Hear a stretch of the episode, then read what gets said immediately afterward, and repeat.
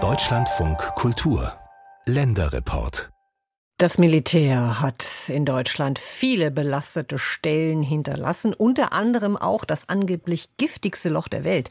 Das ist nämlich in der Lüneburger Heide, das der Dettlinger Teich.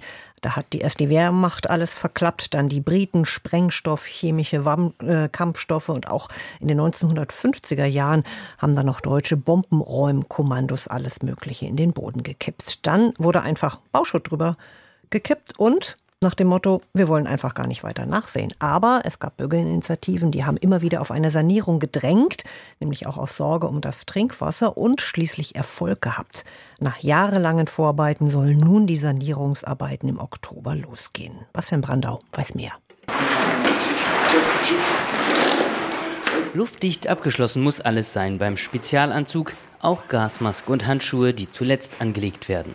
Dann betreten die beiden Mitarbeitenden einer Spezialfirma die Sicherheitsschleuse. Man hat halt keine Luft mehr, die man auf der Haut spürt. Das heißt, alles, was man drin an Flüssigkeit verliert, kann nicht verdampfen. Man ist ja in so einer kleinen Einmannsauna drin. Das ist halt ein leicht beklemmendes Gefühl, aber man gewöhnt sich daran. Mike Borneck ist Kampfmittelräumer. Der gelernte Feuerwerker gehört dem Team an, das hier bei Munster in der Lüneburger Heide den Detlinger Teich räumen wird. Von giftigen Stoffen und Sprengkörpern wie Bomben und Granaten. Wir sind gut geschützt in den Anzügen mit den Masken und alle Möglichkeiten, die wir da haben.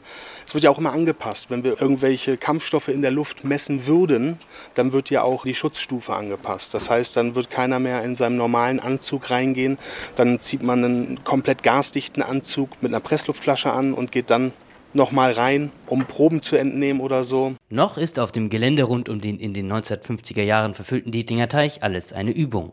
Das Anziehen der Spezialkleidung, der Gang durch die Schleuse, die Dekontamination. Fähnchen auf dem sandigen Boden markieren die Umrisse des einstigen Gewässers, Abgesteckt ist eine Fläche etwa so groß wie zwei Fußballfelder. Wenn Borneck und seine Kollegen sich hier demnächst auf die Suche nach Sprengstoff und chemischen Kampfstoffen machen werden, ist der Zutritt des umzäunten Geländes für die Öffentlichkeit verboten. Das gilt erst recht für die 97 mal 106 Meter große Stahlbauhalle, die über dem Teich und seinen gefährlichen Inhalten errichtet wurden. Damit keine giftigen Stoffe entweichen können, wird in der Halle dann ein Unterdruck herrschen, noch aber kann Carsten Bubke, Umwelttechniker beim Heidekreis, den bis zu 22 Meter hohen Raum einfach so durch die Seitentür betreten. Das ist unsere Bergungshalle.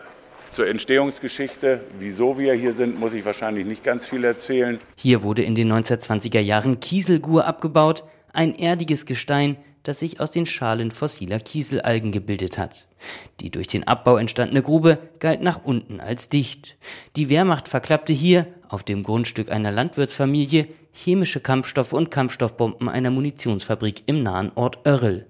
Die Briten entsorgten dann nicht mehr transportfähige chemische Kampfstoffe und Munition hier, und auch die Bombenräumkommandos der niedersächsischen Polizei nutzten den Detlinger Teich zur Entsorgung. 1952 ließ die Polizei den Teich verfüllen, was darunter lag, verdrängte man. Später machten Bürgerinitiativen auf die Gefahren für Umwelt und Trinkwasser aufmerksam, bauten Druck auf, bis die Sanierung beschlossen wurde, die nun beginnen wird. Geophysiker Frank Biganski hat mit seinem Team in den vergangenen Jahren die Vorarbeit geleistet. Hier sollen laut Zeitzeugenberichten insgesamt 3000 Giftgasgranaten reingekommen sein. Das Problem ist, dass wir in zwei kleinen Löchern, die wir hier gemacht haben, im Rahmen der Probeöffnung, insgesamt schon 2500 gefunden haben. Wir haben dahingehend unsere bisherige Mengenschätzung geändert, dass wir momentan als Arbeitshypothese davon ausgehen, dass wir in einer Größenordnung von ungefähr 30.000 Granaten rechnen. Sämtliche in den Weltkriegen eingesetzten chemischen Kampfstoffe könnten hier vergraben sein, glauben die Experten. Die Luft in der Halle muss deshalb permanent überwacht werden. Ein gepanzerter Spezialbagger wird in dem etwa 10 bis 12 Meter tiefen ehemaligen Teich den Boden und Schutt Schicht um Schicht abtragen. Der wiegt 26 Tonnen, hat ein Fahrwerk mit einer unfassbaren Länge von um die 5 Meter oder noch ein bisschen mehr. 5,80 Meter, 5,80 Meter. Die Ketten sind 1,10 Meter breit, sodass er eine ganz, ganz große Lastverteilung hat und im Prinzip pro Quadratzentimeter leichter ist als ein normalgewichtiger Mensch, der hier auf der Fläche steht. Ein Bagger, der gräbt, Schutt, der über Förderbänder abtransportiert wird, Menschen in Schutzanzügen, die Granaten begutachten. All das wird Heinrich Hormann auf seinen Bildschirmen beobachten. Er ist der Räumstellenleiter, sitzt in einem Container am Rande des Geländes, direkt vor seinem Fenster beginnt der Forst.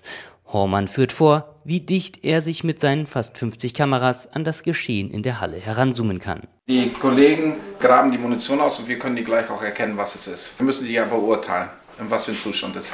Bei der Planung sind die Spezialisten von einem Worst-Case-Szenario ausgegangen, eine Sprengstoffexplosion, bei der Giftstoffe verteilt werden könnten. Der Landkreis wird daher die einige hundert Meter entfernte Bundesstraße zwischen Munster und Oerrl an etwa 180 Tagen im Jahr sperren. Das größte Risiko aber besteht für die Kampfmittelräumer in der Halle. Wir haben natürlich erstmal ein großes Fragezeichen vor Stirn gehabt, da kein Mensch im zivilen Krankenhaus mit Kampfstoffen jemals zu tun hat. Klaus Hammer ist Notarzt am Klinikum des Heidekreises. Immer wenn am Dietlinger Teich gearbeitet wird, werden er und Kolleginnen vor Ort sein. Mediziner Hammer hat Informationen über die hier vermuteten oder bereits festgestellten Giftstoffe in einer Broschüre zusammengetragen.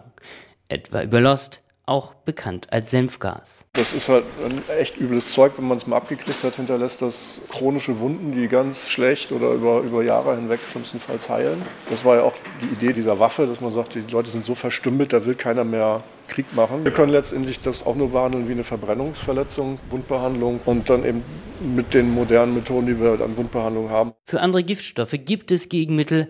Hammer zeigt eine kleine Plastiktüte, in der sich ein sogenannter Autoinjektor befindet, die haben sie am Dietlinger Teich vorrätig. Wir haben noch ein bisschen über Beziehungen zur Bundeswehr bekommen. Der ganze Sinn und Zweck ist, dass die Nervenkampfstoffe halt innerhalb von Sekunden oder Minuten einen Menschen töten können. Also denn man hat da wirklich dieses Antidot dabei und kann sich das selbst in den Muskel schießen.